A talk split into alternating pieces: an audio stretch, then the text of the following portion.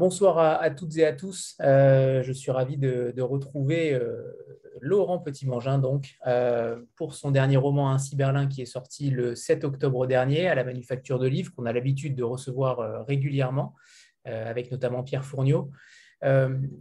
de, avant de commencer à parler d'Ainsi Berlin, j'aimerais qu'on revienne rapidement sur le succès qu'a eu votre premier roman, Notre part de nuit, qui a eu un immense succès couronné de plus de 20 prix.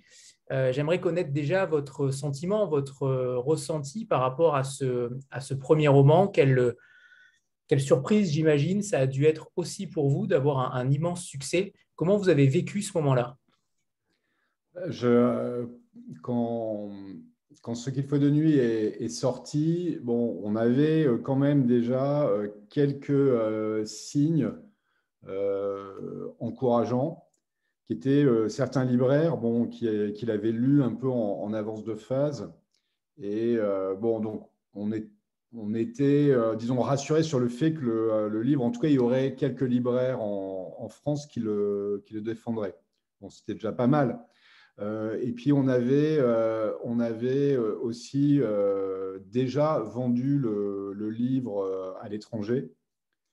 Euh, dans, pas mal de pays, et ainsi que pour les droits, euh, les droits audiovisuels.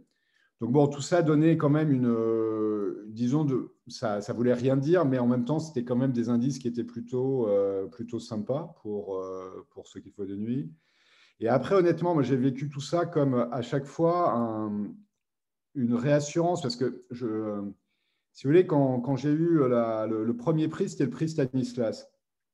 Et honnêtement, bon, euh, je me suis dit, mais est-ce que je le mérite? Vous voyez ce que je veux dire? C'est qu'à un moment, vous êtes quand même pris d'un grand doute, d'un certain vertige en vous disant, bon, euh, par exemple, il y avait Victor, Victor Yamas qui avait eu le prix euh, l'année précédente, bon, qui avait eu un succès énorme.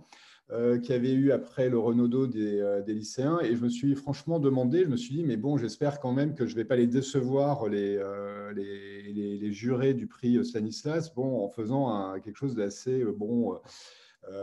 où le livre derrière va rien, va, va, avoir aucune notoriété, tout ça. Donc, si vous voulez, le, le fait qu'il y ait eu après des prix m'a rassuré là-dedans. Et plus bon, il y a eu de prix, plus finalement ça m'a rassuré en me disant bon, bah, finalement ça va, je ne démérite pas quoi. Euh, les, gens qui, ont fait confiance au bouquin bon, peuvent, euh, ça va, peuvent être assurés euh, là-dessus. Ils n'ont pas fait un si mauvais choix que, ça.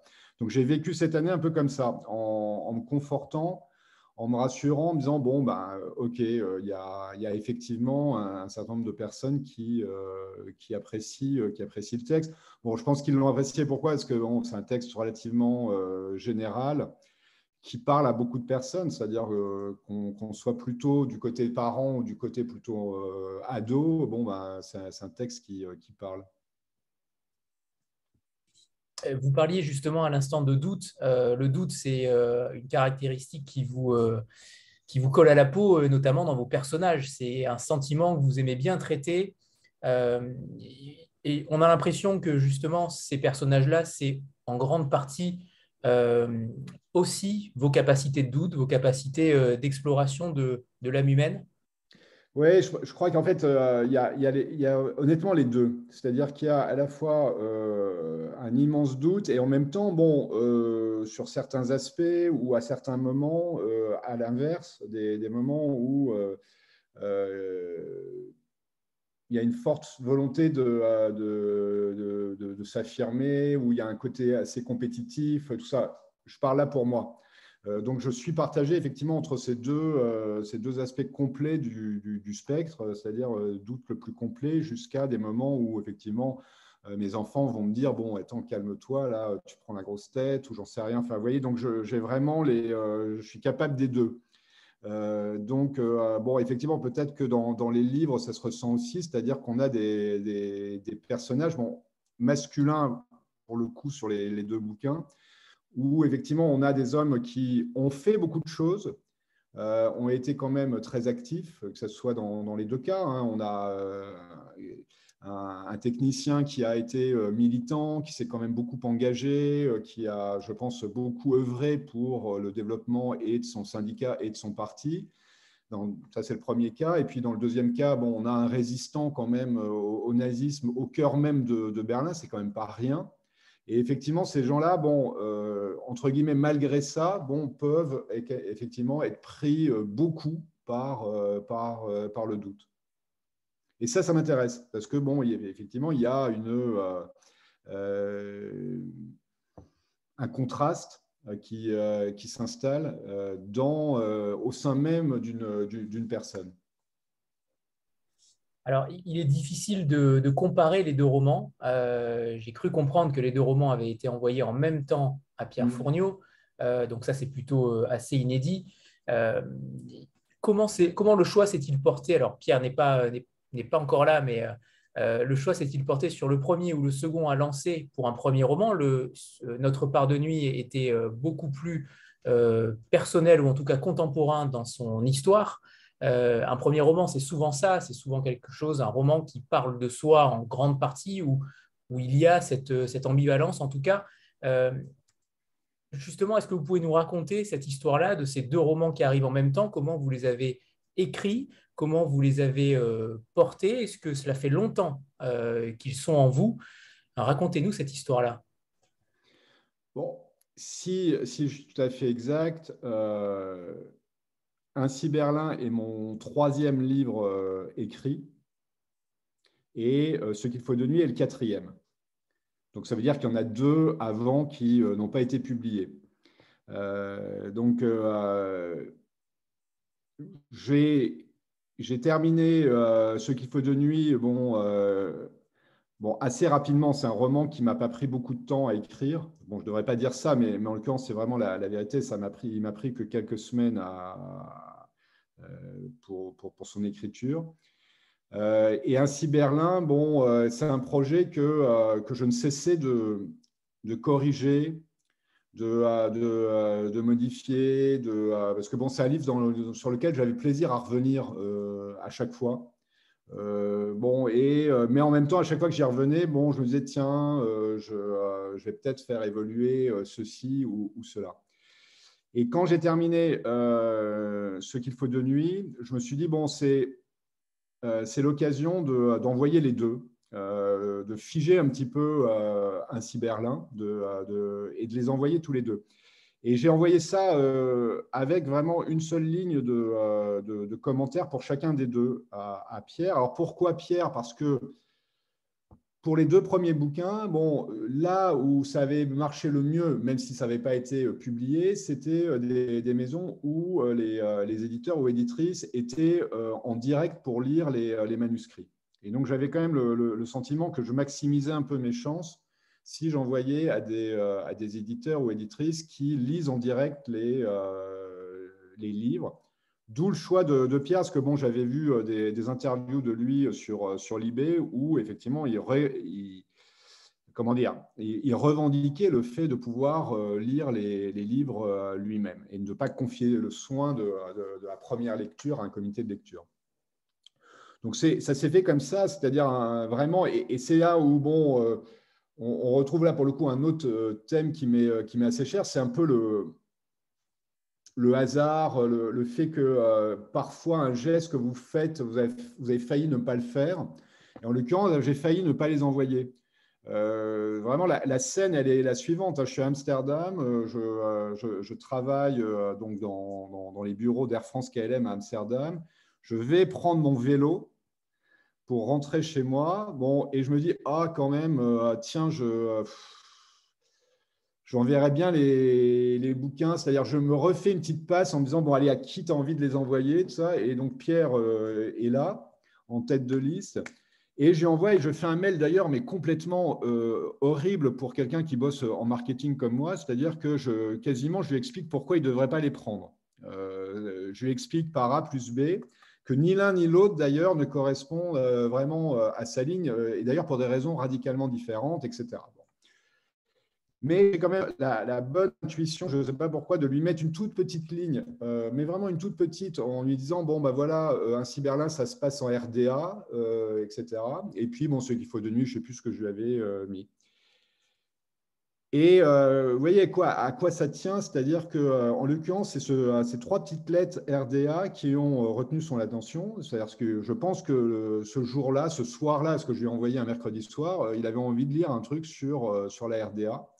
Donc, il s'est mis à lire euh, un Berlin et donc il m'a rappelé le vendredi matin en me disant bon, écoutez, je l'ai lu hier, euh, ça m'a beaucoup plu, euh, je vais le publier. Et puis, donc, il a lu Ainsi de nuit, ce qu'il faut de nuit, juste après, dans la journée. Et puis, bon, il m'a renvoyé un texto. J'étais dans le, vol Air France qui rentrait d'Amsterdam. Euh, en me disant bon, mais écoutez, euh, euh, j'ai lu aussi ce qu'il faut de nuit, ça m'a plu, j'ai été très ému, on va en discuter. Et ce qui s'est passé, c'est que la semaine d'après, quand on s'est vu, bon, ce qu'il faut de était prêt, quoi. D'un point de vue éditorial, il y avait vraiment très très peu de choses à, changer. Alors qu'un Cyberlin, bon, j'avais encore envie, même si je m'étais dit tiens, il faut que tu le figes un moment, j'avais quand même encore envie de, retravailler un peu dessus. Euh, donc, c'est ça qui a justifié aussi euh, bon, l'inversion, je dirais, de, euh, publication. le fait qu'il y en ait un qui, soit prêt alors que l'autre ne l'était pas encore complètement.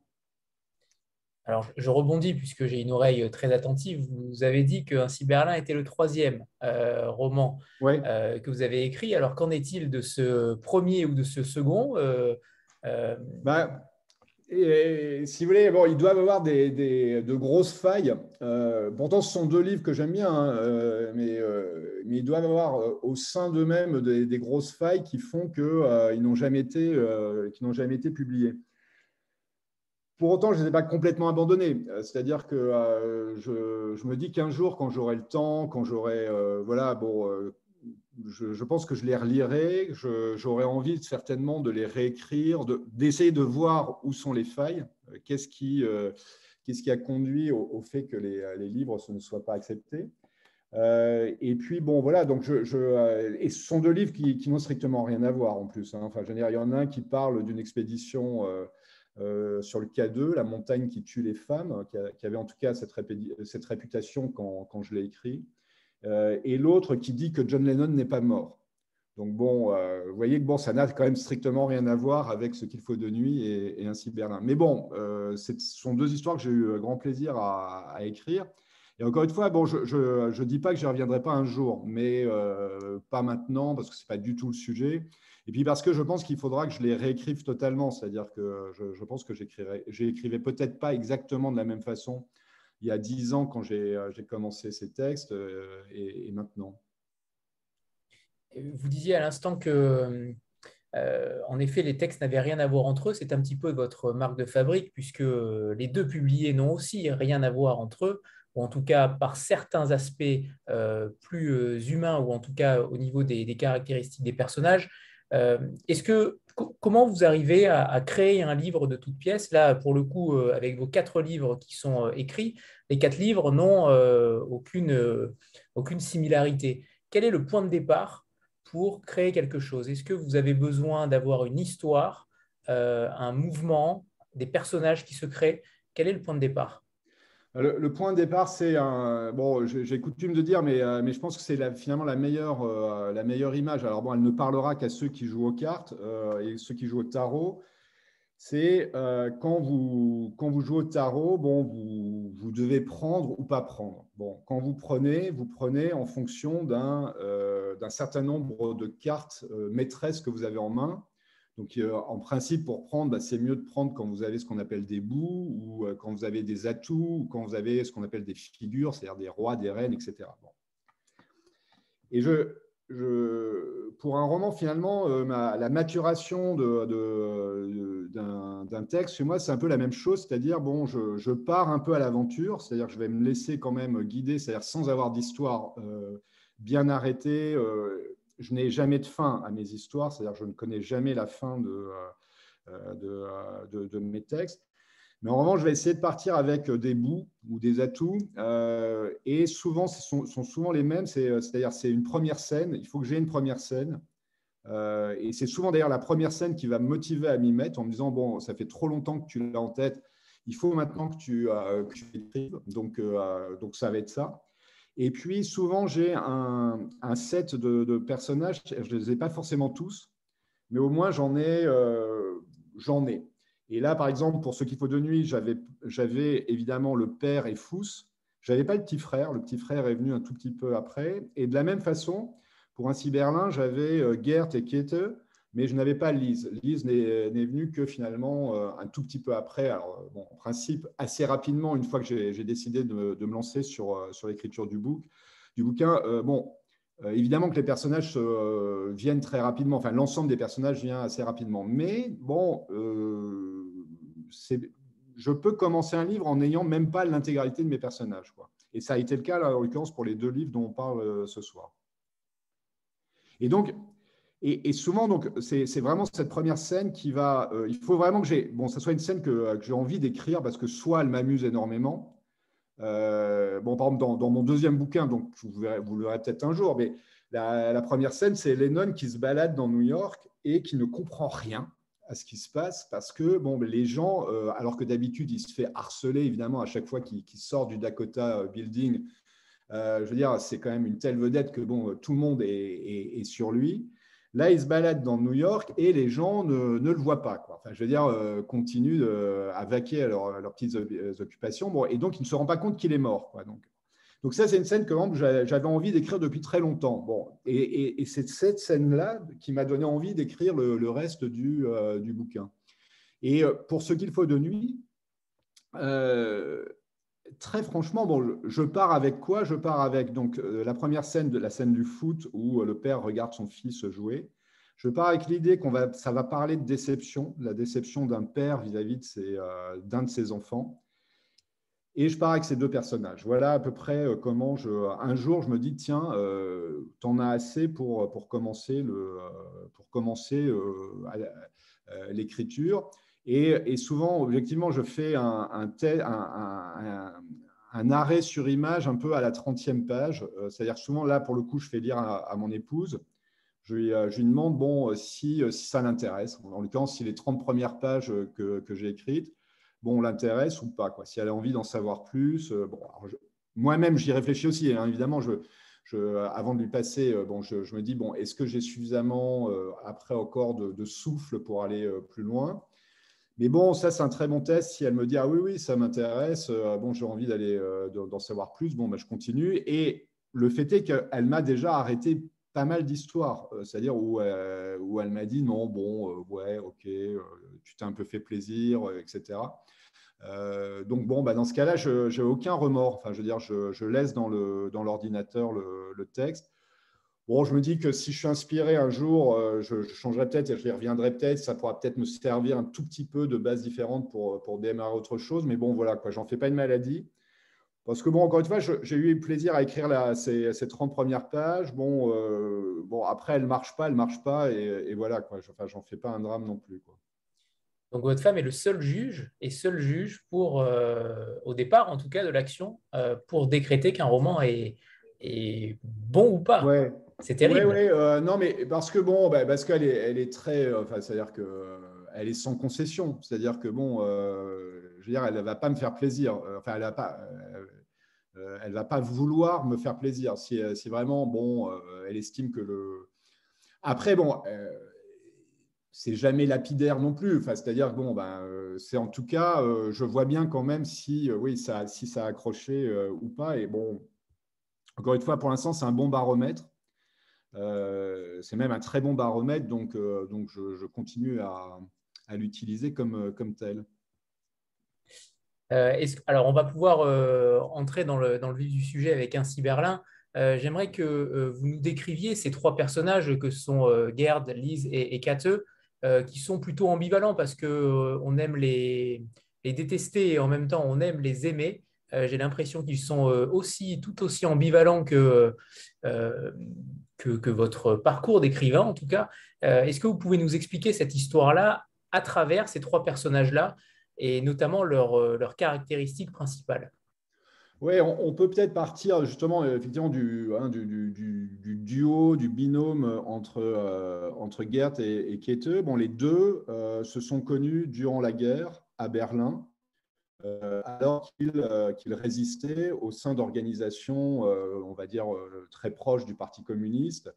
contre, les nazis. Donc assez naturellement, bon, même s'ils se sont perdus de vue pendant la guerre, parce que bon, ça devenait un peu dangereux pour eux, donc ils sont un petit peu, ils ont pris des distances de, de ces groupes-là, mais on les retrouve assez naturellement donc à la fin de la guerre impliqués dans la reconstruction de, euh, de, cette Allemagne et de cette Allemagne de l'Est notamment, donc la partie euh, qui est euh, sous, sous responsabilité, bon, pour pas dire domination soviétique. Et bon, ce sont des personnes qui, très rapidement donc, ont des responsabilités au sein du parti. Euh, sont les jeunes du parti, mais euh, ils ont des, responsabilités au sein du parti. Et euh, bon, on va les suivre comme ça pendant, pendant quelques années, où on va comprendre assez rapidement que leur, leur amour, bon, parce qu'il il s'agit bien quand même d'amour, il est quand même très particulier, comme vous l'avez dit, Anthony. Bon, euh, c'est pas un amour très limpide, très cristallin. bon, c'est un amour que ce soit lui vers elle ou elle vers lui, bon, qui est quand même euh, euh, qui est quand même très particulier, il faut, faut, bien, le, il faut bien le dire, mais, euh, mais ce n'est pas grave, ils, sont quand même ensemble. Euh, sont, sont deux compagnons qui, qui restent ensemble, qui, qui vivent chacun un peu chez eux, mais qui ont une vie commune en tout cas, et qui surtout bon, sont animés par le, désir de, reconstruire leur, leur pays, d'éviter que le pays ne retombe dans ce qui, a, été quand même euh, la, guerre, donc éviter que le pays ne reproduise les erreurs qui, euh, vont mener euh, à une troisième guerre mondiale. Bon, en tout cas, c'est leur sentiment tel qu'ils l'ont à ce moment-là, à, cette période de leur vie. Et puis, Kete a, ce petit quelque chose de plus, c'est que elle voit très bien que finalement cette Allemagne de l'Est, bon, elle est évidemment euh, sous influence euh, soviétique. Donc, c'est-à-dire qu'il y a un certain nombre euh, de, scientifiques qui sont aspirés par, par l'Union soviétique. Bon. Et puis, évidemment, il y en a beaucoup aussi, parce que le mur n'est pas encore construit, qui, qui, partent, qui partent à l'ouest, qui vont dans les laboratoires américains, notamment bon, de, de, la côte ouest des, États-Unis.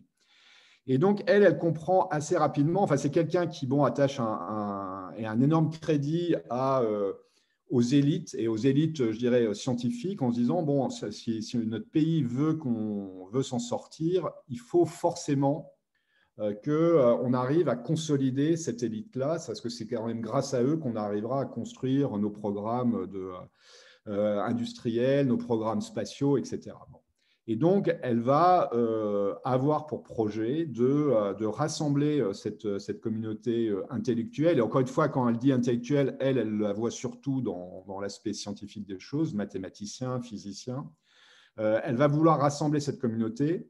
À un moment, se dire, mais pourquoi pas d'ailleurs faire que cette communauté se procrée en fait, en, et donc bon, euh, atteindre des, gamins qui auront des QI euh, bon, euh, monstrueux grâce à, leurs deux parents. Et puis, bon, évidemment, quand elle voit que en faisant ça, elle risque pas quand même, ça risque de prendre beaucoup de temps, et puis bon, ça risque d'être quand même assez limité comme portée. Bon, elle a un programme de recrutement des, des, meilleurs, des meilleurs enfants, enfin des enfants au plus haut potentiel, qu'elle va regrouper dans une caserne, dans, un, dans, une sorte de pensionnat euh, pour, euh, bah, je dirais, euh, pour les nourrir au grain, hein, veiller notamment à leur santé, veiller à leur développement physique, mais surtout leur développement intellectuel, parce que bon, elle a, elle a pour but que ces enfants, à un moment, servent la patrie dans les, les programmes de, de, la patrie, les programmes de, scientifiques, technologiques de, de, la patrie. Plus, bon, euh, assez rapidement une petite idée que ces enfants pourraient aussi d'ailleurs être euh, à un moment infiltrés euh, ailleurs.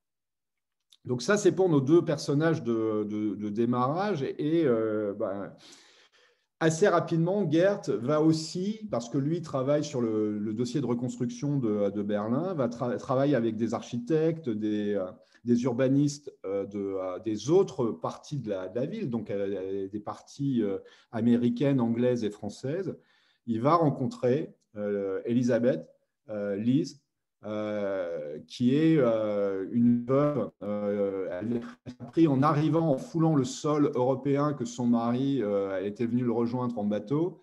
elle a appris que bon, son mari était décédé et donc elle décide de rester à Berlin, décide de travailler sur ce dossier de reconstruction de Berlin et va, va créer le trouble, enfin va créer le doute en tout cas chez, chez Gerd. Parce que Gerd, bon, il a beau être complètement dans, euh, la vue de reconstruire cette, euh, Allemagne de l'Est, bon, euh, il y a quand même une fascination. Il y a une fascination des États-Unis, il y a une fascination du modèle capitaliste par certains de ses aspects, c'est-à-dire, bon, il y a une détestation, mais il y a une fascination.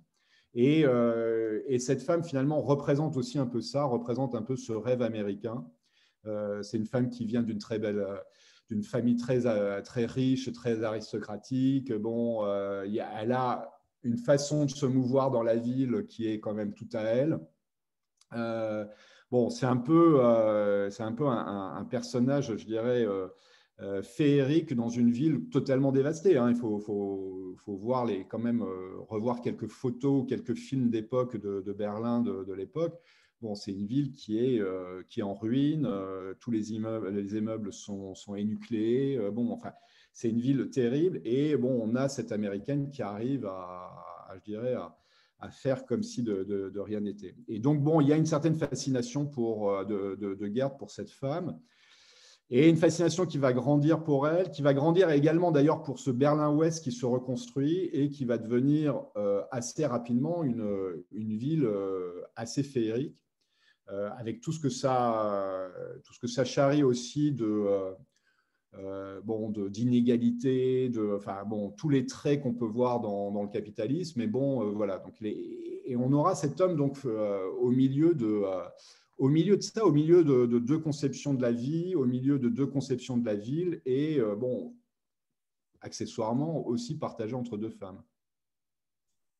Justement, ce programme euh, Spitzweiler, euh, pardonnez-moi mon, accent, euh, où les enfants seraient des êtres un peu uniques, fait clairement penser au, Lebensborn, ces enfants ariens que les nazis ont voulu créer. Mais quelle a été votre, votre volonté d'imaginer cet endroit-là Au final, est-ce que ce n'était pas aussi un, parallèle avec la parentalité d'aujourd'hui, où les enfants, ou les parents, pardon, voient leurs enfants comme souvent un être supérieur aux autres? C'est, euh, c'est-à-dire si on veut prendre les bons côtés de ça, euh, euh, je suis assez fasciné par tout ce qui est système de, d'éducation. J'ai, absolument aucune, aucun problème moi avec le, système d'école, d'élite, de, de, choses comme ça, tant que, tant que euh, leur accès est euh, ouvert à tout le monde et dans, des, dans de bonnes conditions, de, je dirais, d'égalité. C'est-à-dire que moi, le, système de, de prendre, par exemple, ce qu'elle fait en, Allemagne de l'Est, de, de, sélectionner bon, les, enfants dans les campagnes et de prendre uniquement les, euh, ceux avec le plus gros QI, bon, je dirais que je n'ai pas trop de, de difficultés avec ça, euh, parce que bon, bah, finalement, euh, c'est ouvert à tout le monde, bon, et c'est les meilleurs, pour ce domaine-là, en l'occurrence, bon, qui étaient les mathématiques, bon, qui, qui, sont pris. Donc si, vous voulez, bon, moi, j'ai pas, oui, effectivement, enfin, je veux dire, il y a, vous pouvez, disons, se dire, et puis, bon, après, donc, l'idée de, les mettre dans un, dans un pensionnat, c'est de se dire, bon, on veut les détacher de toute, justement, influence, problèmes potentiels qu'ils peuvent avoir dans leur famille. Bon, il faut voir que quand même à l'époque, c'est vrai que les, enfants, bon, ils servaient aussi à faire des travaux, euh, faire les travaux des champs. Bon, euh, enfin, je veux dire, le, pays, euh, il se reconstruit. Donc, bon, donc là, l'idée, c'est de, les, extraire de tout ça, de toute corvée, on va dire, ménagère, de tâches ménagères, pour les, les laisser se concentrer sur vraiment l'apprentissage académique, scientifique, Bon, euh, honnêtement, si euh, on avait un système comme ça, euh, je dirais aujourd'hui, mais encore une fois, avec donc de bonnes conditions au démarrage de, sélection, hein, je et c'est pour ça que bon, c'est ça aussi ce qui peut ne, pas aller aujourd'hui, c'est que justement cette sélection, elle est un peu biaisée en ce moment. Mais si on avait ça, bon, moi, ça me, ça me choquerait pas énormément. Enfin, je veux dire, je, encore une fois, je suis assez. C'est déjà ce qui se passe avec les grandes écoles Oui, oui, et encore une fois, bon, moi, je, enfin, là, pour le coup, on, dévie un peu du roman, mais, je veux dire, moi, je ne suis absolument pas contre le système des grandes écoles. Je, suis pour que le, système soit, soit vraiment très, très ouvert, c'est-à-dire qu'il faut que réellement, euh, déjà, on donne cette, cette ambition euh, aux, euh, aux, enfants, où qu'ils soient, dans, dans, et que ça ne soit pas uniquement réservé au, au lycée parisien, cette ambition qu'elle soit vraiment je dirais, euh, portée en province, en banlieue, euh, bon, qui est cette, cette, ambition partagée partout. Et ça, force est de reconnaître qu'elle ne l'est pas. Euh, je veux dire, bon, vous avez des, lycées où, où pour commencer, quoi, cette ambition n'est même pas portée. Et puis après, il faut que non seulement elle soit portée, mais qu'en plus, bah, les, que, les, que les, enfants qui ont envie d'y adhérer, qui, qui, ont envie de, de, de, faire, puissent le faire. Euh, et euh, bon, euh, partent exactement avec les, mêmes chances. Donc, c'est clair que ces deux conditions, pour l'instant, ne sont pas, sont pas complètement réunies. Mais en soi, sinon, enfin, je, gère le système d'une certaine sélectivité ne me, me, dérange pas du tout.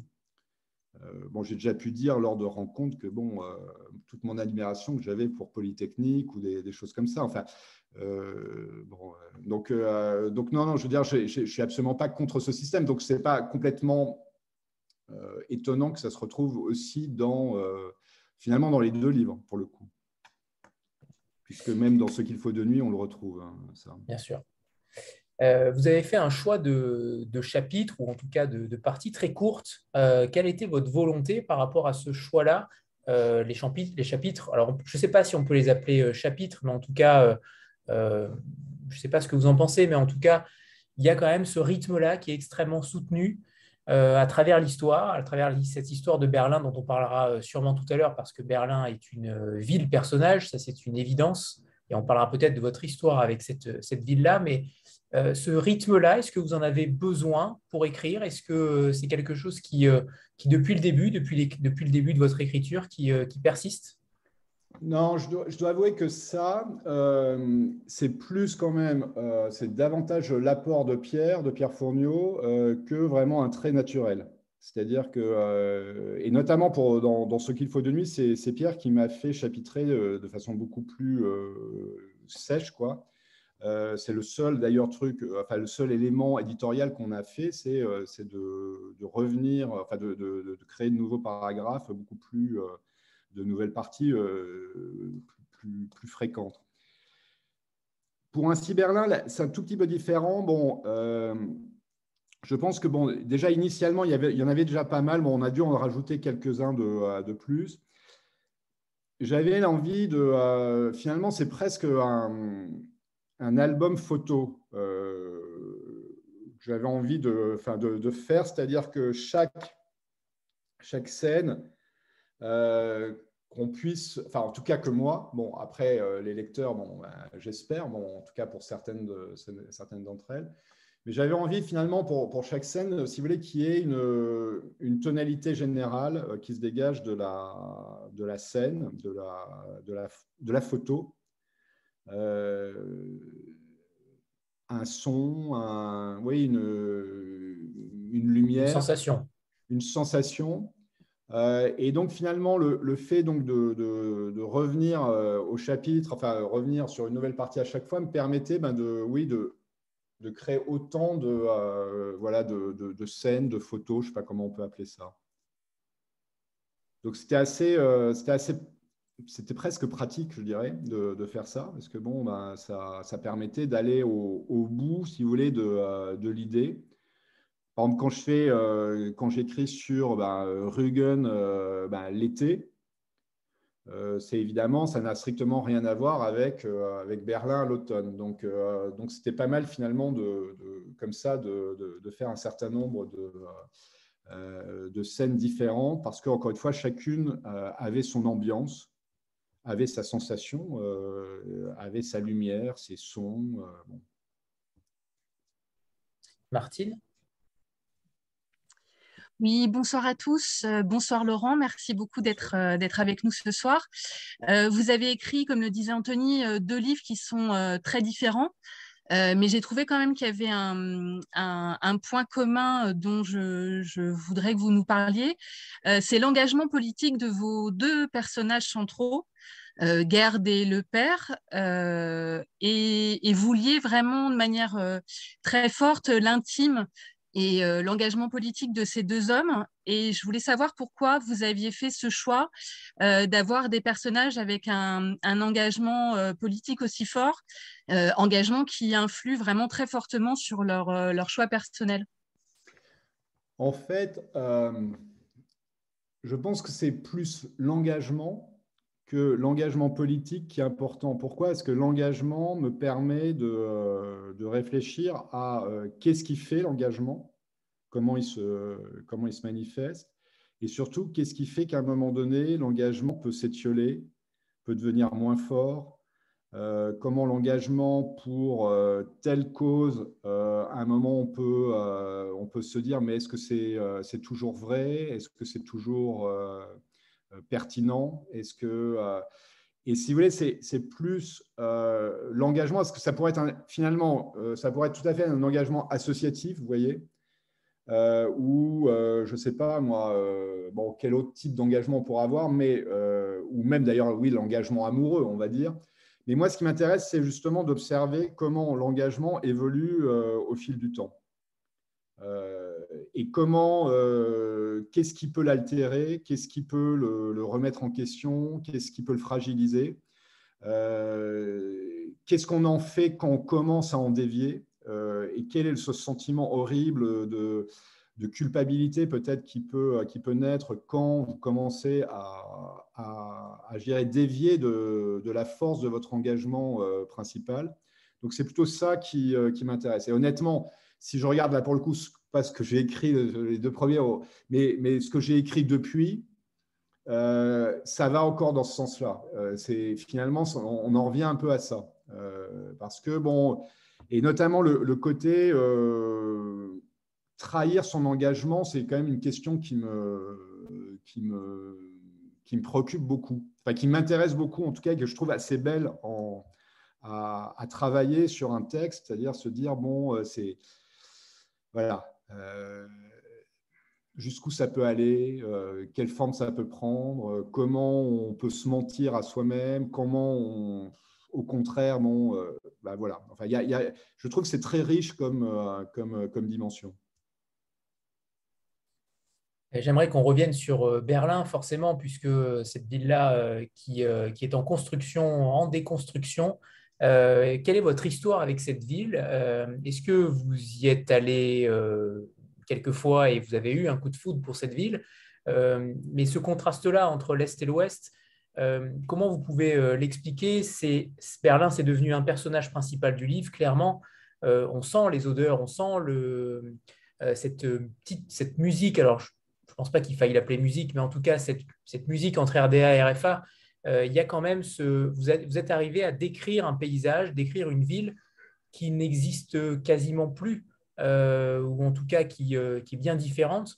Comment vous avez travaillé le sujet? Est-ce que vous vous êtes documenté? Est-ce que vous avez fait des recherches particulières? Est-ce que c'était des souvenirs d'enfance ou d'époque? En fait, c'est une ville que j'ai eu la chance de, de visiter pendant quelques jours, hein, vraiment quelques jours, euh, quand j'étais ado.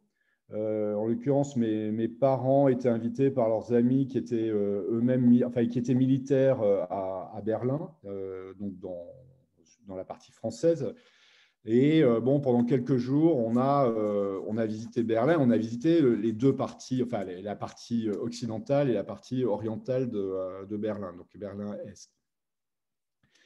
Et bon, ça a été une fascination, les deux parties d'ailleurs. C'est-à-dire que j'ai été euh, également fasciné, et donc évidemment pas du tout pour les mêmes choses, mais euh, par les deux parties de, euh, Berlin. C'est-à-dire que j'ai été fasciné par Berlin-Ouest, qui objectivement à l'époque était... bon, moi je venais de Metz, hein, je n'ai pas de Paris, donc, mais j'avais le sentiment que waouh, c'était c'était juste quelque chose d'incroyable. De, bon, en plus, je crois que je suis allé une période quand même plutôt en, hiver où tout était illuminé. Enfin, c'était c'était une débauche, mais, mais totale de, de, feu. Bon, il y avait, on, on s'est baladé aussi dans les bases américaines, bon, les, tout ça. Donc, il y avait un côté en plus pour moi qui était incroyable, bon, qui était voilà, de manger des hamburgers, des choses comme ça. Enfin, vous aviez tout condensé en une seule ville, quoi.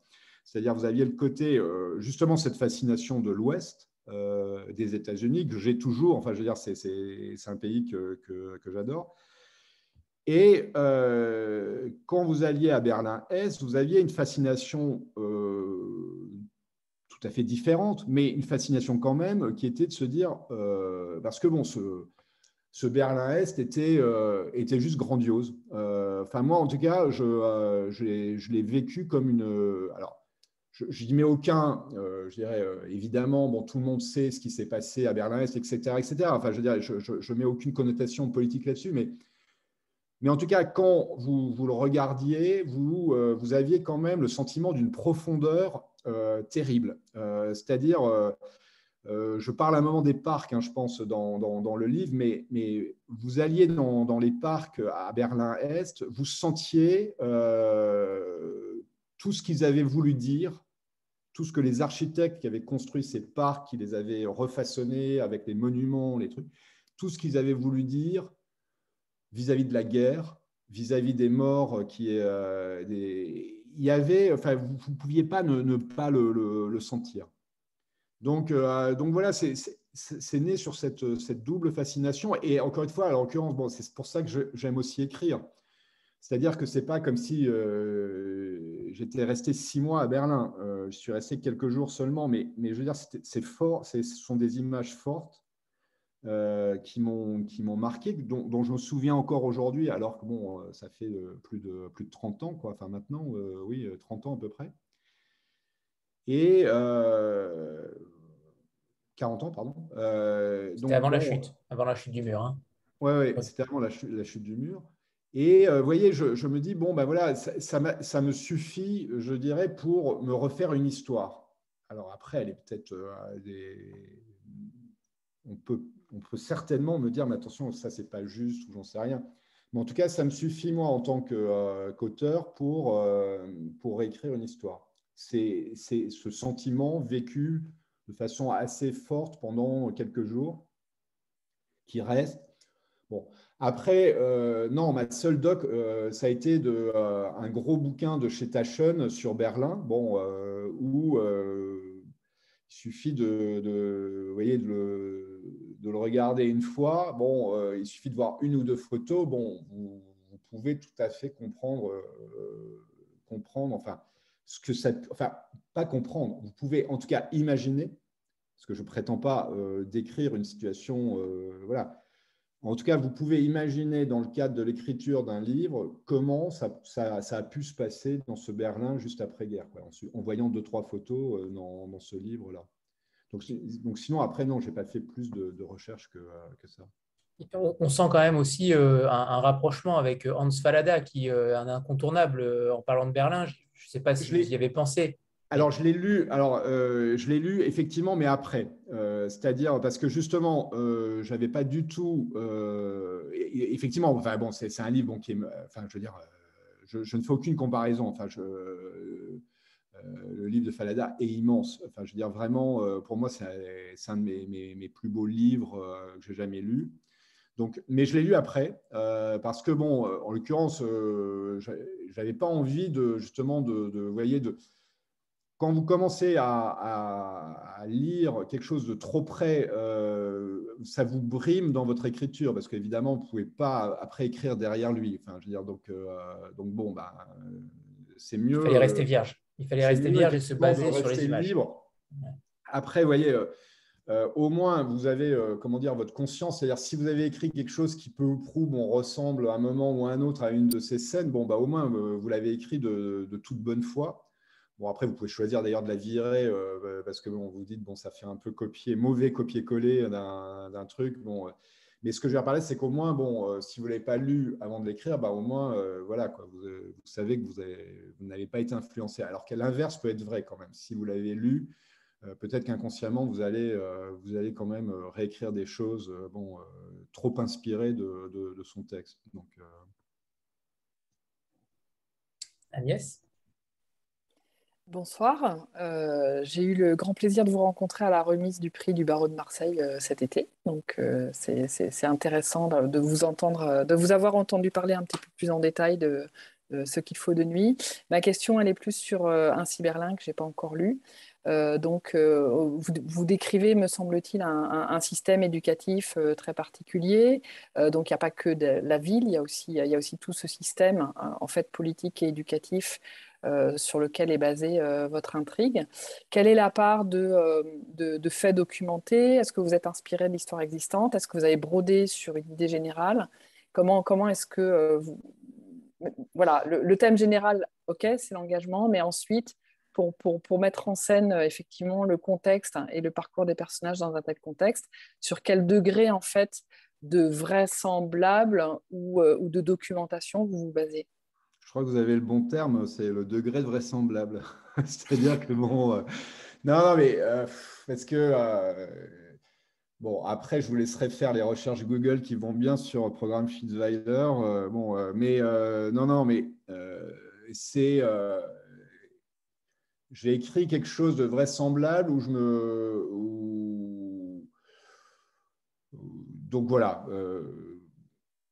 c'est, euh, euh, disons que j'avais envie d'écrire ça. Euh, bon, et je me suis dit, je peux pas. Enfin, c'est vrai qu'à partir du moment où vous, n'inscrivez pas ça dans un lieu fictif, vous voyez, c'est-à-dire un, pays, un pays qui n'a jamais existé, tout ça, où là vous pouvez vous, permettre toute liberté. Bon, c'est sûr qu'à partir du moment où je l'inscrivais quand même dans un, dans une vraie temporalité, dans une vraie ville bon, il fallait quand même que je, fasse gaffe à, ce que ça reste, euh, que ça reste vraisemblable. Je ne peux pas vous en dire plus. Enfin, je veux dire, en tout cas, je crois que vous avez trouvé le mot. Enfin, c'est ça. Euh, enfin, en tout cas, le, je ne sais pas si ça l'est, mais en tout cas, le, mon, mon but, c'était que ça le soit, en tout cas. D'accord, merci. Euh, une question de, Sandra. Euh, dans ce qu'il faut de nuit, il est question d'une famille euh, qui est composée uniquement d'hommes, puisque la, mère est décédée. le roman se tourne vers le père et son rôle de père et toute sa, sensibilité qui va avec, et notamment face à ces deux adolescents. Donc ça reste une histoire d'homme en l'absence de la figure féminine. Et dans Un Berlin, à nouveau, vous vous tournez vers cette pensée, vers la sensibilité d'un homme, même si euh, il y a ces lettres euh, aussi euh, côté féminin. mais est-ce que c'est justement cette sensibilité, cette sensibilité-là, pardon, en tant qu'homme qui vous matérialise ou, au contraire, vous voulez tout simplement aller au sein même de cette pensée masculine? Ah, Bon, c'est vrai que bon, euh, si, je regarde euh, en tout cas le texte euh, que j'ai écrit derrière, c'est également encore une fois un homme qui parle, en premier chef, on va dire. pour autant, je ne pense pas qu'il y ait de comment de loi absolue là-dessus, parce que par exemple, mon, premier texte, donc celui qui n'a pas été publié, il démarre par la voix d'une femme. en l'occurrence, c'est trois voix qui, alternent, mais bon, ça, démarre par la voix d'une femme. Bon, je, pense que c'est dû à ce que j'ai dit tout à l'heure, c'est que bon, souvent quand même, euh, la, première scène guidant le, reste chez moi, enfin, je veux dire vraiment euh, étant vraiment un très fort euh, moteur pour, pour le truc, je vais peut-être avoir tendance à, oui, à, plus facilement la, faire endosser par, par un homme que par une femme. Je sais pas, honnêtement, je et, après une fois que bon, je suis parti souvent dans une voie, bon, j'aime pas trop le bon le revenir à un mode euh, narratif qui soit euh, euh, plus à la troisième personne. Quoi. Bon, oui, je, pense que, encore une fois, ce qui m'intéresse aussi, c'est de, voir l'homme un peu, de, de, voir l'homme, comment dire, dans sa faiblesse. Bon, alors je pourrais très bien faire exactement la même chose pour une femme, mais bon, euh, déjà, euh, j'ai peut-être un peu moins envie euh, de, l'écrire là-dessus. Bon, c'est amusant hein, parce que dans une rencontre la semaine dernière, on m'a dit, mais, mais finalement, bon, parce que j'étais en train de dire qu'effectivement, le, texte que j'avais écrit là, le, prochain, c'était à nouveau un homme. Et il y, a, une lectrice qui me dit mais vous n'avez pas envie de changer du coup comme ça vous inversez et, finalement c'est vrai que bon j'y ai réfléchi par la suite je me suis dit tiens mais euh, bon ça, raconte une, autre histoire un peu quand même, mais pourquoi pas? Enfin, je veux dire, mais, mais j'ai pas de non, j'ai pas de, de, règle absolue là-dessus, quoi. C'est-à-dire que vraiment, euh, euh, mais mais je, pense que ce qui s'explique, c'est qu'effectivement, encore une fois, je, démarre avec assez peu de choses, c'est très peu structuré. Bon, je pense que c'est quand même c'est quand même un tout petit peu plus logique pour moi de démarrer dans, dans la voie d'un homme, quoi. C'est un peu plus euh, plus facile en tout cas, pas naturel, mais en tout cas plus plus facile. Oui, ça se comprend, euh, ça se comprend aisément, mais, euh, mais c'est vrai que je pense que Sandra aussi voulait euh, peut-être dire que vous auriez peut-être une écriture différente aussi en, en, endossant le personnage d'une femme. C'était une possibilité aussi peut-être? Oui, oui, et encore une fois, je ne la refuse pas du tout. Enfin, je veux dire, je, je et je pense que c'est effectivement un exercice très, peut-être encore beaucoup plus, beaucoup plus difficile. Euh, c'est peut-être pour ça d'ailleurs que je ne m'y lance pas encore euh, complètement là. Euh, et peut-être que ça demande quand même. Voyez, que bon, quand vous écrivez un, texte, bon, vous êtes toujours en train de vous demander quand même, à un moment donné, si vous n'êtes pas un peu imposteur, c'est-à-dire, bon, quand j'ai écrit Ce qu'il faut de nuit, bon, j'ai écrit sur une région certes, euh, qui est ma région de naissance, mais, bon, je n'ai pas habité dans ce coin-là. J'ai habité Metz, qui est quand même assez, euh, loin, qui est, finalement dans une, configuration très différente euh, du, coin que je, décris. Bon, vous vous demandez toujours, euh, vous dites, bon, mais je, fais ça comme ça, ok, mais enfin, je veux dire, euh, qui je suis pour, pour aller décrire un, village, euh, voilà. Et de la même façon, là, je me dis, bon, qui je suis pour aller décrire Berlin. Donc, vous voyez, si en plus, bon, vous, vous rentrez un peu dans la voie d'une femme, vous, vous rajoutez, disons, une complexité supplémentaire. C'est-à-dire en disant, bon, est-ce que je suis juste, suffisamment juste dans, dans ce que je raconte? Est-ce que c'est vraiment ça Bon encore une fois, enfin, je pense que c'est possible, enfin, et, certainement que je le ferai, mais bon, voilà, là, ça s'est pas trouvé euh, comme ça, quoi. Très bien ainsi. Hein. Euh, justement, par rapport à l'alternance des récits, euh, j'ai été surpris que vous attendiez la moitié du livre pour faire parler Lise. alors ça, c'est intéressant parce que je pense que le livre, je, je ne sais pas si c'est le cas, mais on a l'impression que le livre était peut-être fait différemment, ou en tout cas avant le passage de l'éditeur, peut-être qu'il y avait une, une alternance des récits. C'est possible, j'imagine peut-être que non, mais en tout cas, on sent que euh, c'était peut-être une tentation d'alterner ou pas euh, pendant tout le livre ou pas du tout? Euh, Non, non, non, non. ça, a été une, ça a été une question que je me suis posée par la suite. Effectivement, c'est-à-dire en fait, pour, être tout à fait honnête, je me suis vraiment longuement interrogé sur si je ne pouvais pas en faire l'économie de, la voix de, euh, Lise. Euh, mais je vais être honnête, j'ai eu beau tourner dans tous les sens, j'arrivais pas euh, pas à, m'en passer. Mais j'aurais préféré parce que je me suis dit bon, ça fait un peu bizarre. Bon, comme ça, cette, euh, cette, incursion. Et puis, bon, je me suis dit d'un autre côté, là, vraiment, euh, encore une fois, j'ai réfléchi là pour le coup euh, assez longtemps et, et j'arrivais pas à m'en passer. Donc, je me suis dit, bon, bah, tant pis. Et après, effectivement, Anthony, exactement ce que, ce que vous dites, c'est que pour là, pour le coup, je me suis dit, mais alors, pour que ça soit, comment dire, peut-être plus logique, il faudrait qu'il y ait cette alternance. Puis je me suis dit, ah oui, mais si tu fais de l'alternance, tu vas devoir peut-être mettre la voix de Kate. Euh, et là, bon, euh, bref. Donc, je, me suis dit, bon, tant pis, c'est un peu bordélique, c'est-à-dire que dans, un, dans le monde du travail, bon, euh, je pense que ça sera un peu bizarre. Bon, je me suis dit, bon, pour un roman, après tout, je veux dire, l'auteur a une certaine liberté de, bon, de décider, même si c'est un peu branlant comme truc. Euh, pourquoi pas Et puis bon, je me suis dit justement que ça, ça donnait une espèce de déséquilibre qui est finalement peut-être euh, pourquoi pas. Enfin, je, mais euh, effectivement, je, vraiment, j'ai essayé autant que faire se peut de le, virer, mais c'était difficile. C'est trop difficile là pour le coup. ils sont très bons ces passages-là, donc je comprends tout à fait que vous n'ayez pas pu les enlever. C'est. C'est-à-dire que là, euh, non, mais euh, c'est très très juste. Enfin, je ne dis pas que c'était juste en disant qu'ils sont très bons. C'est qu'en tout cas, euh, c'est des, passages dont, que j'aimais bien. Et alors que, bon, ça fait quand même maintenant 10 ans, et là, du coup, j'arrive vraiment à, des fois, à sacrifier des, passages. Euh, vous voyez, euh, pour, en me disant c'est pour le bien du bouquin, tant pis euh, si tu les aimes beaucoup. Et là, je suis arrivé, effectivement, c'est très juste. C'est-à-dire que je suis arrivé à un stade où ça me faisait vraiment trop mal de le virer.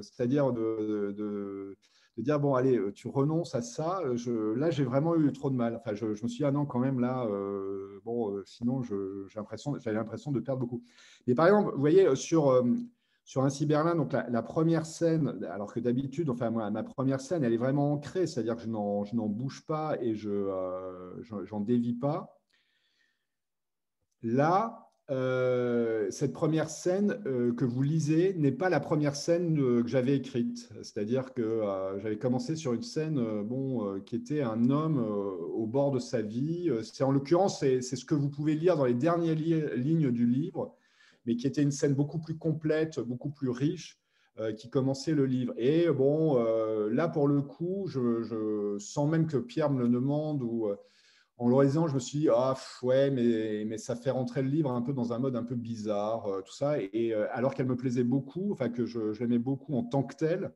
en, tant que photo, hein, on parlait tout à l'heure de, photo, je, trouvais que la photo était plutôt euh, sympa. J'ai décidé de la virer pour démarrer le livre sur un mode un peu plus dynamique. Quoi. Donc, mais les scènes de Lise, oui, je n'ai pas, pas réussi à être aussi, je dirais, radical en me disant, bon, allez, vire-les, c'est tant pis. Quoi. Donc il y a eu deux éditeurs en réalité hein, pour ce livre, euh, vous-même et Pierre Fourniot. Comment ça s'est passé justement par rapport à cette double euh, sanction des passages euh, qu'on enlève, qu'on n'enlève pas? Comment vous avez travaillé Non, mais Pierre là-dessus, il est bon. Je pense qu'il s'adapte déjà à chacun de ses auteurs. bon. Donc, et je pense que bon, il est, il est capable justement de, euh, bon, de, ouais, de, de, voir justement euh, combien déjà son auteur est motivé à faire lui-même des changements. Bon, on sent qu'il est justement à en impulser d'autres, c'est-à-dire qu'il laisse déjà son auteur opérer avant de. Et là, euh, sa recommandation, elle a été assez simple. ça a été de, de me dire bon, de, de profiter davantage de, de mes deux personnages féminins. Bon, ça a été ça. Donc ça tient en ça, hein, la, recommandation. Euh, bon, elle, elle, est très forte, euh, c'est-à-dire que c'est quelque chose qui m'a après occupé quand même un petit moment, euh, me dire bon, est-ce que j'ai profité suffisamment de mes deux personnages féminins? Bon, et, c'est à partir de cette recommandation éditoriale que, que j'ai retravaillé le, le, livre. Et puis après, bon, après, bon, ben, non, après, il n'y a pas eu trop de discussions, il n'y a pas eu trop de voilà, je crois qu'il m'a fait confiance euh, là-dessus. quoi. Et, je pense qu'il aimait bien. Alors, euh, parce que bon, euh, c'est vrai que ça. J'ai lu, j'ai pu lire, bon, bah, notamment dans Limé ou dans, Marianne, des, un petit peu ouais, une, critique sur la fin en disant bon, ce, mec-là, ce Gert, on en a marre. bon, on a envie de le baffer tellement il est. Mais je crois que pour lui et pour moi, c'était ce qu'on aimait un peu. Euh, c'est-à-dire ce côté, euh, effectivement, d'homme qui, qui, a vraiment un mal fou à choisir, qui d'ailleurs ne choisit pas. Euh, c'est les événements qui vont finalement presque choisir pour lui, parce qu'on ne sait toujours pas finalement ce qui serait passé si, si les, militaires n'étaient pas intervenus. Enfin bref. Et, je pense que bon, euh, ça, c'était ça qui nous plaisait dans, dans le, dans, dans, le bouquin. Et c'est vrai que je, je vois que c'est ça qui accroche un peu en disant bon, euh, ouais, il est un peu pénible. Euh, on aurait préféré qu'il s'engage davantage. Bon, voilà.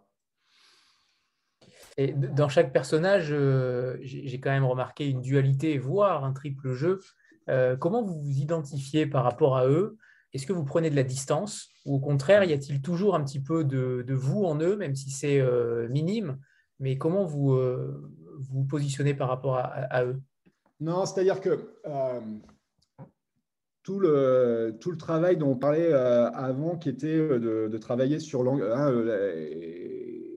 la, remarque sur l'engagement politique, où, où, je dis, bon, finalement, ce qui m'intéresse, c'est l'engagement. Et ça, c'est des entre guillemets, c'est presque un truc un peu philosophique, on va dire. Euh, et ça, cette réflexion philosophique, je l'ai un peu en, amont, enfin en tout cas, pas en amont, c'est pas le bon mot, mais en, parallèle de ce que je suis en train d'écrire. Et en revanche, donc quand, euh, quand j'écris, je, euh, bon, je, suis très détaché de mes personnages, c'est-à-dire je n'essaie pas du tout de, La seule exception, ça a été dans la dernière lettre, dans la lettre de Fous, euh, son père, où là, je l'ai vécu comme si c'était moi qui l'écrivais. Euh, c'est-à-dire, je l'ai vécu dans la même émotion, euh, donc vraiment dans la même émotion ultra forte, que, c'était, que si j'écrivais moi-même à mon père une lettre quand quand je lui annonce que. Euh, bon. Et euh, c'est la seule exception. Euh, sinon, non, je suis quand même assez. bon, j'ai quand même une, certaine distance avec les, personnages et je pense que. Mais, mais, ça ne m'empêche pas de réfléchir, évidemment, encore une fois, plutôt l'aspect un peu philosophique ou psychologique ou, les deux. mais, mais encore une fois, je le fais de parallèle. Et en revanche, quand j'écris, j'écris. Quoi. Enfin, je veux dire, je ne suis pas en train de me dire, tiens, il faut que je dise ça. Ou, bon, donc, il y a forcément une part de moi, enfin, je veux dire, il y a forcément une part inconsciente ou, semi-consciente de moi dans, ce que j'écris, mais en tout cas, j'essaie de que, la, phase d'écriture, et, c'est peut-être aussi, on, en revient un peu à notre histoire de, paragraphes assez courts, finalement, euh, ça m'aide aussi parce que justement, je, les écris comme ça, c'est-à-dire que je les écris vite, dans une séquence où je ne reviens pas en arrière, où ce que j'ai écrit, je l'ai écrit. Euh, et donc, je, trois pages, quatre pages comme ça que je vais écrire très rapidement en une demi-heure. Euh, bon, je ne compte pas après le temps le soir pour le, recorriger, le relire, le, retravailler, mais, en tout cas, le premier jet, je l'écris euh, très rapidement sur une séquence de trois, quatre pages. Et, donc, en, essayant justement de ne pas trop réfléchir, enfin, de, que ça soit le, plus, le plus fluide, le plus fluide possible. Je, rebondis parce que Florence a posé une question euh, à, laquelle, euh, je voulais, à laquelle je voulais aussi vous poser. Euh, c'est notamment par rapport à cette paternité. on sent quand même qu'il y a dans vos, dans vos deux romans ce rapport à la paternité. Il y a quelques instants, vous faisiez état de cette lettre dans laquelle vous vous adressiez potentiellement à votre père et on sentait l'émotion poindre. il y a quand même ce rapport-là avec vous sur cette relation père-fils, père-enfant qui est très importante? Oui, parce qu'elle rejoint un peu les, autres. Euh, elle rejoint ben, beaucoup de questions, euh, beaucoup de questions sur. Euh, bon, et si on commence par la plus générale, quel est le sens de la vie hein, Enfin, je veux dire, se dire bon, ben, pourquoi on a des enfants Qu'est-ce qu'on veut Qu'est-ce qu'on veut leur léguer Bon. et, qu'est-ce qu'on veut leur léguer? Ça peut prendre des formes très très ça peut prendre des, formes de questionnement très différentes. Euh, euh, si, je vous donne l'anecdote euh, suivante, c'est que par exemple, je, suis un gros collectionneur de bouquins. Bon, j'ai quatre enfants, il n'y en a objectivement aucun qui est qui n'est atteint du virus de la collectionnite un livre pour eux, euh, ça se prend, euh, ça se, ça se repose dans le métro pour que quelqu'un d'autre le reprenne. Enfin, je veux dire, vraiment, ils n'ont aucun, euh, aucun attachement particulier au, livre.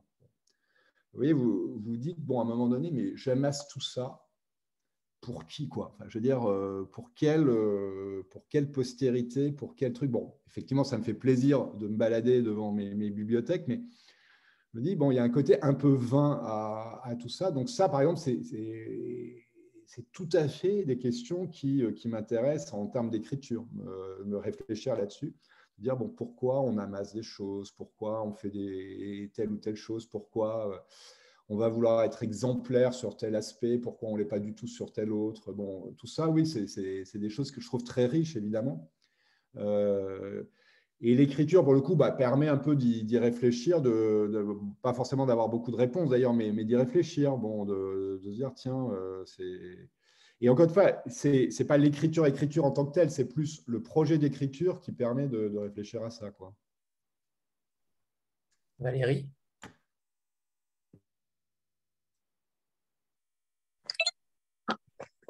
Bonsoir. Bonsoir, Laurent.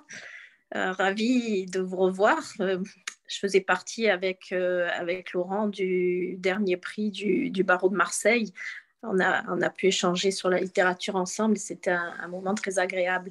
Et alors, ma, ma question allait rejoindre un peu celle qui vous a été posée sur la paternité qui est présente dans vos, dans vos romans. Mais du coup, je rebondis sur autre chose. C'est que j'ai trouvé que dans vos deux livres, il y a une construction de la, progression romanesque, la progression de l'histoire euh, est, semblable quelque part parce que on reconnaît, vous dites tout à l'heure que vous disiez tout à l'heure qu'en réalité vous commenciez vos romans sans avoir de plan et je trouve ça quand même euh, fort parce que euh, cette similitude dans la progression de l'histoire avec un moment donné vers la fin un choc qui se produit euh, dans, aussi bien euh, avec le, le, décès de, de Fus dans le, dans le premier roman et dans le second sans dé, dévoyer l'histoire. Euh, le, comment dirais-je, le fils avec cette, cette rupture.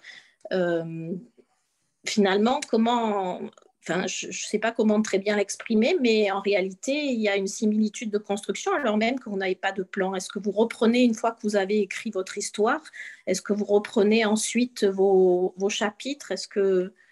Non, non, je, pense qu'il y a... En fait, Valérie, je pense que c'est dû à, euh, à l'espèce de période à laquelle j'écris. C'est-à-dire que pour moi, il y a vraiment un momentum. Euh, c'est-à-dire que l'histoire, elle peut être dans ma tête. Face euh, encore une fois, les fameux trucs dont je vous ai parlé tout à l'heure, euh, les personnages qui, bon, la première scène, etc., le thème général. Ça, je peux le traîner pendant, pendant des mois, des années. Là, par exemple, j'en ai un en tête, honnêtement. Enfin, en lui, quand j'ai deux idées en tête, bon. Je, vois bien, en quand j'ai les deux premières scènes, Enfin, j'ai les, les, premières scènes respectives, j'ai une amorce déjà de personnages, mais je n'arrive pas encore à voir exactement quel pourrait être un peu le, fil conducteur de, tout ça. Mais je sais que le, jour, en revanche, où ça va me prendre, où je vais me dire, bon, bah, c'est bon, là, j'y vais, je vais me fixer vraiment que quelques semaines pour, euh, pour arriver au bout du, euh, au bout du texte. Quoi. Et je pense que finalement, le, dans, dans, le livre, euh, c'est presque on ressent presque ça aussi, c'est-à-dire qu'on ressent le fait qu'à un moment, euh, il, faut, conclure. Euh, c'est-à-dire que moi, je ne peux pas rester sur un texte pendant des années et des années. Après, je peux y revenir pour, euh, le travailler. C'est ce que, j'ai fait sur un cyberlin, c'est ce que je l'ai dit. Mais, d'une manière générale, le, le, texte, c'est-à-dire dans 80%, 90% de sa, de sa nature, il doit être fait euh, rapidement, écrit rapidement, sinon, ça, sinon je préfère arrêter. Et je pense que euh, ça joue quand même dans ma façon d'écrire. C'est-à-dire que euh, dans, dans, le rythme même d'écriture, c'est-à-dire qu'à un moment, je vais me dire, bon, bah, Laurent, là, il va falloir un peu accélérer. et et du coup, euh, l'action va certainement s'accélérer aussi. Ouais, C'est-à-dire, ou alors je vais, je vais, disons, moins prendre le temps de faire les, scènes de transition, ou je vais me dire, bon, peut-être tant pis, euh, scène de transition, je m'en moque, euh, on y va, on passe directement à, l'autre scène bon, qui, est, qui est importante. Donc je pense que c'est plus dû à ça. C'est dû au fait que j'écris en, bon, dans le bon langage Air France euh, en euh, franco-anglais, euh, on appellerait ça en time boxing, donc en, temps contraint. Et, je pense que c'est un, peu, un peu dû à ça. Pas que, mais, mais, mais ça joue quand même. Le fait que j'ai le sentiment de ne pas avoir un temps infini pour écrire un texte et que de toute façon, à un moment donné, si je ne l'ai pas terminé, le, texte, il sort, enfin, je veux dire, je, encore une fois, il reste en rade dans mon ordinateur et je, passe à autre chose. Quoi. Donc, euh, donc, je crois que c'est, je crois que c'est quand même un des gros éléments explicatifs de, la structure euh, des livres. Euh, est-ce que le, est-ce qu'il y a eu débat d'ailleurs sur le titre Ainsi Berlin ouais, Comment vous avez On a ramé, mais pendant des mois. Non, mais vraiment, une horreur. Une horreur. Et d'ailleurs, à un point hein, où je me suis dit, mais c'est pas possible si on a autant de mal à trouver un titre, c'est que, euh, que Pierre et Marianne, euh, bon, euh, ils croient pas. Ou enfin, vraiment, j'ai eu un moment, un gros coup de, de doute en me disant, mais c'est pas possible. Enfin, bon, il y a, y a, quelque chose. Et puis non, en fait, pas du tout. Mais, mais, mais bon, on ramait parce que bon, on a dit tout et son contraire. Alors c'est assez drôle hein, parce qu'au départ, le livre s'appelait le programme Spitzweiler.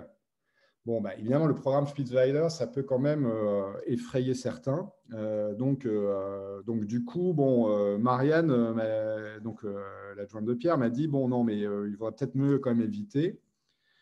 Après, on a dit bon, j'avais des titres avec Berlin. On a dit oh, mais non, mais il faut pas Berlin parce que bon, ça localise trop le, truc. Puis finalement, on s'est dit mais si, il faut Berlin. bref, on est passé par toutes les toutes les formes de pensée là-dessus. Et en fait, ce qui s'est passé, c'est que ce titre, on l'a trouvé euh, à, 7 heures du matin sur euh, le parvis de la gare euh, de Lyon-Saint-Exupéry, puisqu'on revenait avec Marianne d'une rencontre en médiathèque à Aix-en-Provence et on allait vers le festival de Chambéry. On avait une correspondance à, très tôt le matin à, Lyon-Saint-Ex. Et euh, Marianne me disant, on prenait un café là euh, dehors euh, sur le parvis, elle me dit Bon, écoute, hier, tu n'as parlé une seule fois de ton nouveau livre avec son titre, tu ne l'as pas cité, le, titre provisoire qu'on avait trouvé, bon, mais qui me plaisait effectivement pas trop. Donc, c'est un très mauvais signe. Ça veut dire que tu n'y crois pas et donc il faut absolument qu'on trouve, enfin, qu'on trouve là désormais un, titre qui te va bien. Et Ainsi Berlin bon, faisait partie de ma liste euh, parmi d'autres, hein, mais, euh, mais, bon, c'était un titre que j'avais trouvé euh, qui pouvait aller parce qu'il y avait un côté un petit peu fataliste qui me plaisait bien. Bon, c'était assez court. bon, ça changeait de ce qu'il faut de nuit. Et donc, donc voilà pourquoi on a, et on a réveillé Pierre, du coup, enfin, pas réveillé, mais en tout cas, on l'a appelé à, à 7 heures et quelques en lui disant Bon, Pierre, on a trouvé, parce qu'en plus, on était en train de faire des, essais de maquette euh, de, euh, du roman. Euh, donc, on, a appelé Pierre pour qu'il puisse appeler le maquettiste pour dire Bon, on change tout, on, fait les essais de visuel avec ce nouveau, ce nouveau titre-là. Très belle histoire. Avant de, avant de, passer à un petit extrait que nous avez préparé, Laurent, on a pour habitude de faire une photo de groupe. Donc voilà, préparez-vous. 3, 2, 1. Parfait, merci. Alors c'est à vous, Laurent, pour, euh, pour une lecture euh, d'un passage que vous avez euh, choisi. Bon, difficile exercice de, pas de choisir, mais de lire, et notamment là, je vais essayer de me mettre de la lumière, parce que je vois que dalle.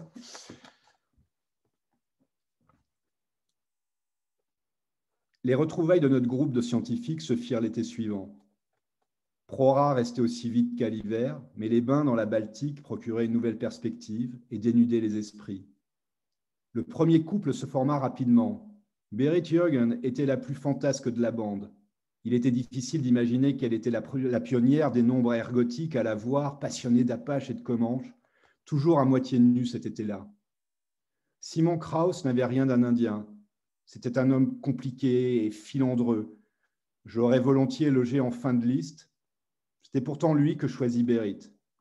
Elle ne le lâchait plus, se moquait sans cesse de lui, en lui et le couchait la tête sur ses genoux quand elle nous racontait le soir les grandes légendes du Far West.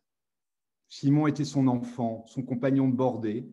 Elle le déshabillait plusieurs fois dans la journée en lui criant qu'il resterait laid s'il ne prenait pas un peu le soleil. Simon et Berit avaient ouvert la voie. Un deuxième couple se forma bientôt entre les deux plus beaux membres de notre fraternité. Mitzi était splendide. Elle revenait du RSS, où elle s'était cachée pendant la guerre. Tout était sublime chez elle. Sa jeunesse, son regard, son accent yiddish, son rire quand nous déambulions la nuit à la recherche de l'eau siphonnée. L'Ubermensch absolu, en femme, en juive. Klaus Ottermeier, l'élu, avait une chance rare. Il semblait l'ignorer et se disputait violemment avec Mitzi. Des scènes inexplicables dans ce lieu qui pouvaient laisser croire qu'ils se connaissaient depuis très longtemps pour se détester avec une telle furie. Mais Klaus savait ramasser quand tout partait en charpie et prenait Mitzi à pleine main, l'éloignait du groupe et se rabibochait avec elle. Les deux revenaient repus et apaisés. Cela crevait les cœurs des hommes d'imaginer leur réconciliation et de voir Mitzi leur échapper davantage. Une vraie complicité prenait entre nous. Les scientifiques avaient plaisir à se côtoyer après leurs travaux et nous acceptaient volontiers. Nous retrouvions notre corps, le cultivions chaque matin et regardions sans gêne celui des autres. Kate prenait des bains de soleil avec Berit. Elles allaient se tremper dans l'eau froide de la Baltique, crier et se débattaient dans les vagues. De retour, elles s'allongeaient sur le sable. Je savais que Kate euh, attendait alors mon regard, qu'il y avait pendant ces quelques minutes où les deux reprenaient leur souffle, l'envie jalouse, exclusive du regard des hommes. Nous étions libres, tout était si loin. Nous avions vécu dans les ténèbres et les recoins de la ville, dans l'incendie permanent des dernières années, les bâtiments et les arbres calcinés, la suie qui ne partirait jamais, le plomb qui sointait ce qui était encore, de ce qui était encore debout et de ce qui était déjà à terre, des couleurs noires de charbon, de pétrole et de métal tordu, à peine réveillées par les fumerolles grises des gravats qui n'en finissaient pas de se consumer. À Rügen, l'île était blanche, impeccable. Elle ne blondissait que vers les cinq heures, dans un reflet d'une douceur infinie. Elle nous offrait ce qui nous avait tant manqué, de longues perspectives et une absence totale de danger. Les nazis ne s'étaient pas trompés. C'était bien là qu'il fallait construire le nouveau monde, qui porterait des enfants, beaucoup d'enfants selon le souhait de Kate, des enfants aux prédispositions largement supérieures à la moyenne, des surdoués qu'on mettrait en nourrice pour libérer les parents et les garder à leurs travaux. Merci. Anne?